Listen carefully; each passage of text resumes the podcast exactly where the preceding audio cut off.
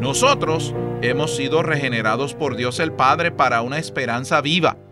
Hemos sido redimidos por la preciosa sangre de Cristo.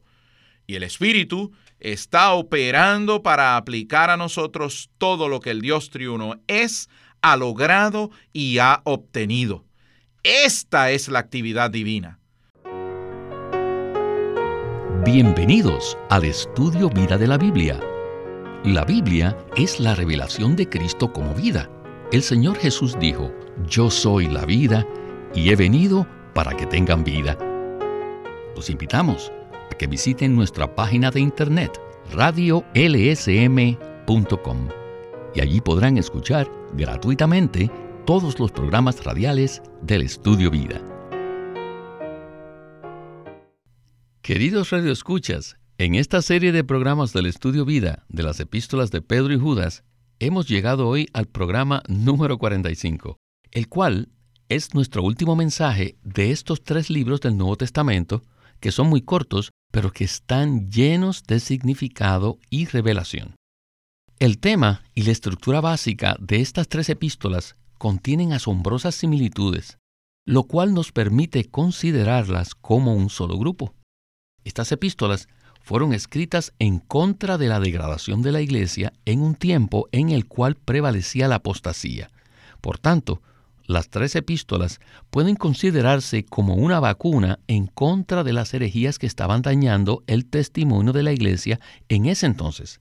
Sin embargo, estas epístolas también nos presentan una estructura básica que es absolutamente positiva y que está en concordancia con el enfoque central del Nuevo Testamento. Dicho enfoque consiste en que todos los creyentes seamos introducidos en el verdadero disfrute del Dios triuno para que por medio de su operación divina en nosotros seamos transformados y edificados como su casa espiritual. De esa manera, el Dios triuno puede morar en nosotros los creyentes y nosotros llegamos a ser su expresión corporativa por toda la eternidad. Pues bien, este será el enfoque en este último mensaje del estudio vida de primera y segunda de Pedro y Judas, que tiene por título La estructura básica de las epístolas de Pedro y Judas. Y para ayudarnos a dar una conclusión acerca de estas epístolas, hemos invitado a Óscar Cordero. Saludos, Óscar. Siempre es una alegría y un privilegio tenerlo con nosotros. Para mí es un gozo participar en el mensaje final de esta serie de 45 programas del estudio vida de estas tres epístolas. En cuanto al programa de hoy, quisiera decirle a nuestros queridos radioescuchas que desdichadamente no podremos presentar la grabación original del mensaje dado por Witness Lee. Sin embargo, intentaremos hablar acerca de los puntos intrínsecos y el enfoque central de estos tres libros. Entonces, Oscar, ¿qué tal si usted nos da una breve palabra de introducción? Lo que hablaremos en esta oportunidad se encuentra por debajo de la superficie y por lo tanto necesitamos ejercitar nuestro espíritu para comprenderlo. Lo más importante que debemos considerar es el verdadero disfrute que nosotros tenemos del Dios triuno y la operación divina que Él realiza en nosotros. Esto es maravilloso. Como resultado de experimentar y disfrutar al Dios triuno en su operación, nosotros podemos ser transformados y edificados en una casa espiritual, la cual es la morada de Dios. Una vez que el Dios triuno mora en nosotros, llegamos a ser su expresión corporativa por toda la eternidad. Estos son algunos elementos de la estructura básica y el enfoque central de las epístolas de Pedro y Judas. Eso significa que no solo debemos prestar atención al tema, sino también a la carga que subyace debajo de la superficie. ¿Verdad? Sí, así es.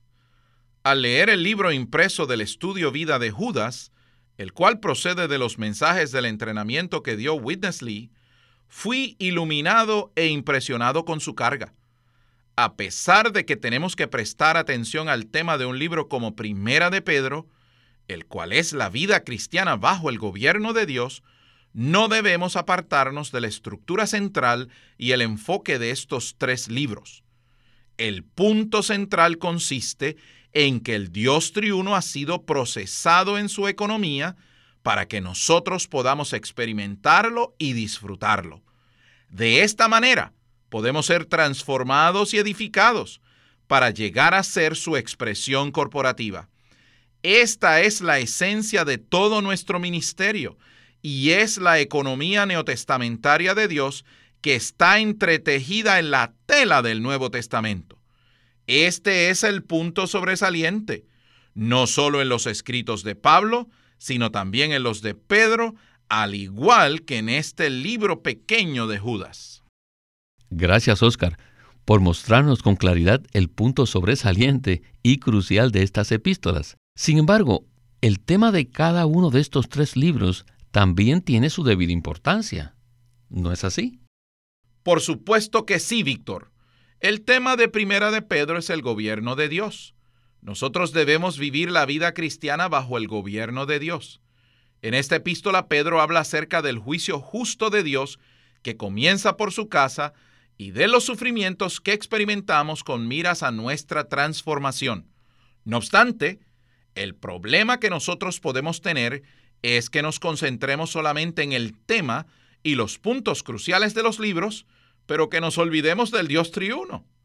El Dios triuno es la estructura básica y el enfoque central en su economía eterna, y por lo tanto nada nos debe distraer del propio Dios, de Cristo y de la aplicación del Espíritu a nuestro ser. Ni siquiera debemos dejarnos distraer por un tema tan intrigante como la vida cristiana bajo el gobierno de Dios, o por los sufrimientos que experimentamos para ser purificados y renovados. Personalmente, yo he sido muy ayudado por este ministerio, no solo en cuanto a no ser distraído por nada del enfoque central de la economía de Dios, sino también para motivarme a estar enfocado en asuntos tales como la Trinidad Divina, el Dios triuno, la regeneración del Padre, la redención del Hijo y la aplicación del Espíritu. La palabra de Dios nos transmite al Dios triuno como una simiente, cuando nosotros experimentamos la palabra y la disfrutamos, llegamos a ser piedras vivas y somos edificados como una casa espiritual que expresa a Dios en gloria. Esta es la economía de Dios y es la revelación esencial de las escrituras. Este es el enfoque central de estos libros y es la estructura básica de las epístolas de Pedro y Judas. En verdad que estoy muy contento de ver esto con claridad y de poder hablar acerca de esto. Oscar, estoy completamente de acuerdo con lo que usted acaba de decir. Para este programa final, solo seleccioné los puntos más elevados de estas epístolas que se relacionan con la estructura básica de la cual estamos hablando. Esa fue la exhortación que nos hizo Winnesley, la cual no debemos perder de vista la estructura básica se relaciona con el disfrute que nosotros tenemos del Dios triuno y con la operación del Dios triuno en nosotros. Este pensamiento está presente en primera, segunda de Pedro y en Judas también. ¿Qué tal entonces si usted nos desarrolla un poco más este punto tan crucial? Así es, Víctor. Y además, el apóstol Pablo también habla acerca de este mismo punto.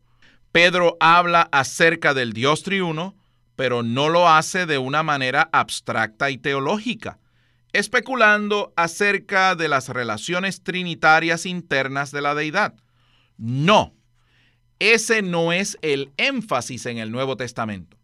Recordemos que Pedro era un pescador sencillo del mar de Galilea y por tanto debemos atribuir su capacidad para escribir acerca de este tema a la gracia de Dios. Esta gracia hizo que Simón llegara a convertirse en Pedro. Su primera epístola se inicia con unas palabras acerca del Dios triuno en su operación. Nosotros hemos sido regenerados por Dios el Padre para una esperanza viva. Hemos sido redimidos por la preciosa sangre de Cristo. Y el Espíritu está operando para aplicar a nosotros todo lo que el Dios triuno es ha logrado y ha obtenido. Esta es la actividad divina. Nuestro Dios es viviente y está muy activo para llevar a cabo su economía, la cual consiste en impartirse a sí mismo en nosotros para producir su expresión. Sin embargo, esta operación del Dios triuno debe estar acompañada de nuestra participación y de nuestro disfrute. En segunda de Pedro 1:4 dice, por medio de las cuales él nos ha concedido preciosas y grandísimas promesas, para que por ellas llegaseis a ser participantes de la naturaleza divina, habiendo escapado de la corrupción que hay en el mundo a causa de la concupiscencia. Que nosotros podamos ser participantes de la naturaleza divina es algo maravilloso. En el capítulo 2 de Primera de Pedro, la palabra de Dios llega a ser la leche espiritual que nosotros debemos tomar a fin de participar de la nutrición que hay en ella, con miras a que crezcamos para salvación. Este capítulo es paralelo al primer capítulo de Segunda de Pedro, donde encontramos un desarrollo maravilloso de la vida divina a partir de la semilla de fe hasta alcanzar el florecimiento completo del amor. Y ese desarrollo nos proveerá una rica y abundante entrada en el reino venidero de nuestro Señor y Salvador Jesucristo. Amén, Oscar, por esta palabra tan maravillosa. Bueno, continuando con este enfoque, ¿qué tal si ahora nos explica en forma breve cuál es la meta de la operación del Dios triuno en los creyentes?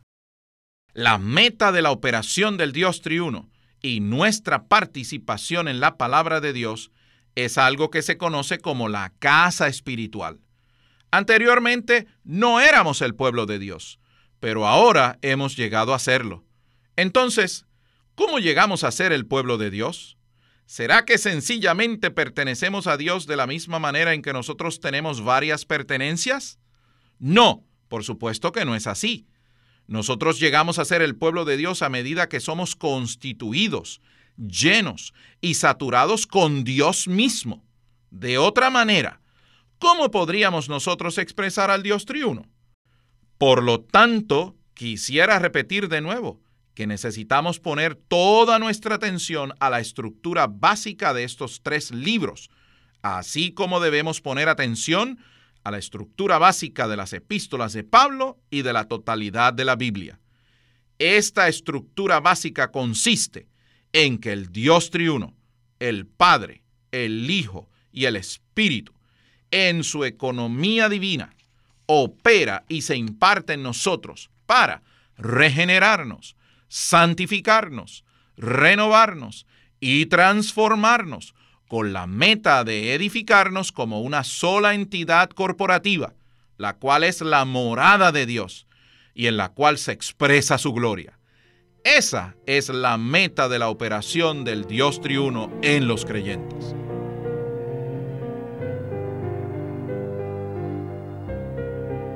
Oscar, usted mencionó que la operación del Dios triuno produce en nosotros la santificación, la renovación y la transformación.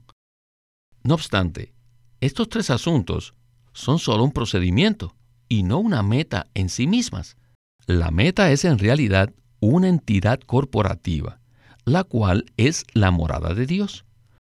Winnesley habla acerca de este tema haciendo una interesante comparación entre la manera como se presenta en Judas y en los escritos de Pedro. Para ello, he escogido un par de versículos para establecer un contexto acerca de lo que hablaremos. En Judas 20 y 21 hay unos puntos muy elevados. Allí dice, pero vosotros, amados, edificando sobre vuestra santísima fe, orando en el Espíritu Santo, conservaos en el amor de Dios, esperando la misericordia de nuestro Señor Jesucristo para vida eterna.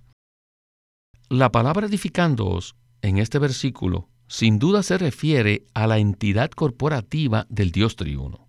Por otro lado, la manera como Pedro se refiere a este asunto está reflejado en 1 de Pedro 2, 5, que dice de la siguiente manera, Vosotros también, como piedras vivas, sois edificados como casa espiritual hasta ser un sacerdocio santo para ofrecer sacrificios espirituales aceptables a Dios por medio de Jesucristo. Al comparar estos dos pasajes, Winnesley dice que la presentación de Judas es muy sencilla, es como para alumnos de primaria, mientras que la de Pedro es más elevada, como para alumnos universitarios. Sin embargo, ambas presentaciones hablan del mismo punto central. Entonces, ¿qué tal si usted nos comenta algo al respecto? Quiero decirle cándidamente que he leído el Nuevo Testamento muchas veces y jamás recibí la lección para alumnos de primaria que está en Judas. A pesar de que la palabra de Judas es tan elemental, aún necesito tomar más lecciones para ver la manera como podemos disfrutar al Dios triuno, el Padre, el Hijo y el Espíritu, al experimentarlo de manera vital y viviente. En los últimos versículos de Judas se nos presenta al Dios triuno, no como una teoría o teología, sino en su operación. Según esos versículos podemos darnos cuenta de que estamos siendo edificados. Pedro habla de una manera más avanzada y dice que nosotros, como piedras vivas, somos edificados como casa espiritual. Esta es una presentación más completa del mismo punto. A medida que leía estos versículos, recibí algo que quisiera comentar. En el capítulo 2, verso 4 de Primera de Pedro se nos dice, acercándoos a él piedra viva, desechada por los hombres, mas para Dios escogida y preciosa. Y luego continúa diciendo en el versículo 5, vosotros también, como piedras vivas, sois edificados como casa espiritual. Esto nos revela que nosotros, los que hemos sido redimidos por Cristo y regenerados por Dios el Padre para una esperanza viva, y que acudimos a la Biblia para ser nutridos con la leche de la palabra, llegamos a convertirnos en una reproducción de Cristo, como los materiales para el edificio de Dios. Este es el resultado que se produce cuando participamos de la palabra. Nosotros buscamos al Señor en la palabra para alimentarnos de Él como nuestro suministro de vida, pero lo hacemos de una manera muy particular.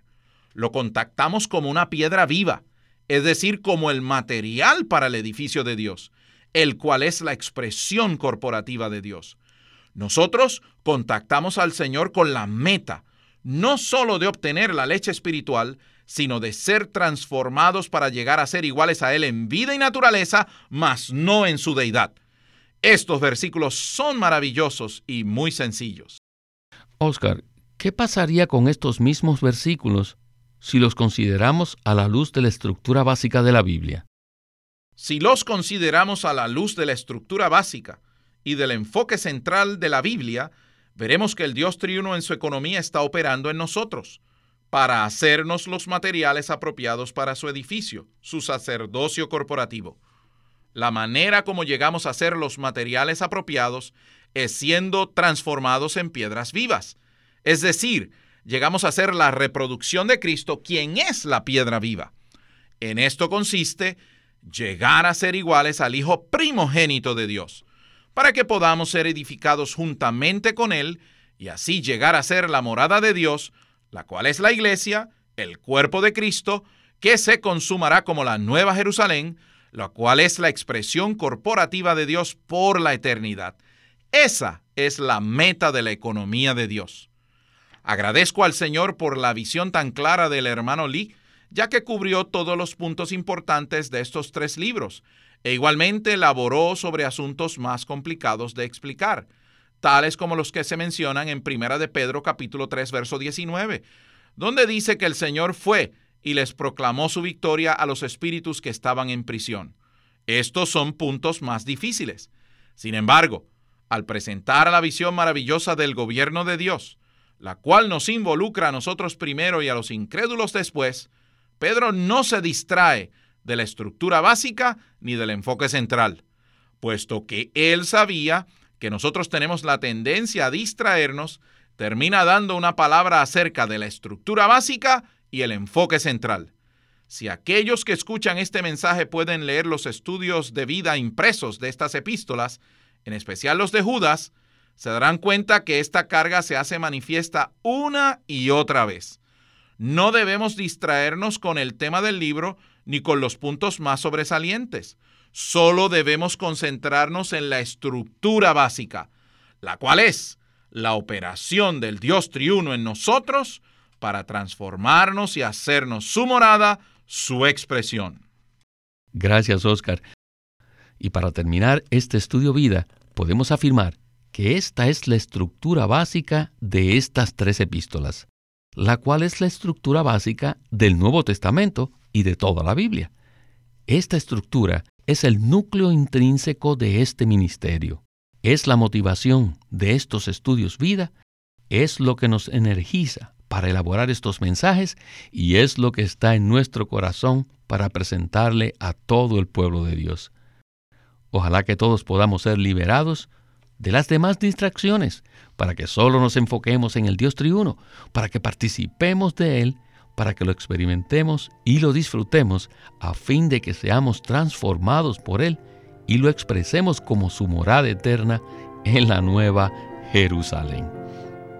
Bueno, Oscar, ha sido un privilegio y un gozo contar con su presencia en este último programa y esperamos que nos siga acompañando en próximos Estudios Vida. Muchas gracias por invitarme, Víctor. Para mí ha sido un verdadero gozo estar en la conclusión de este estudio vida de las epístolas de Pedro y Judas.